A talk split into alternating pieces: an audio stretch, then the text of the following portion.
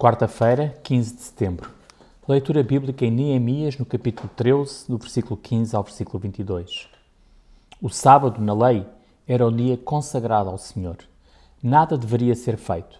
No entanto, devido à influência de outros povos, Israel tinha perdido esse hábito. Agora que tudo estava a ser restabelecido, era necessário voltar a dar ao dia do Senhor o respeito de que ele é digno. A Igreja agora Guarda o domingo porque foi no primeiro dia da semana que o Senhor ressuscitou. Então, o domingo não é o dia do desporto, do lazer ou da família, mas é o dia do Senhor. É Ele que merece o nosso destaque neste dia, nos cultos, nas igrejas, onde quer que for que nós estejamos.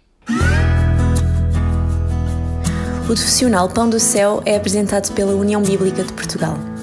A União Bíblica é uma organização cristã internacional e interdenominacional que usa a Bíblia para inspirar crianças, adolescentes e famílias a conhecerem a Deus. Para mais informações, visite o nosso site em uniãobíblica.com.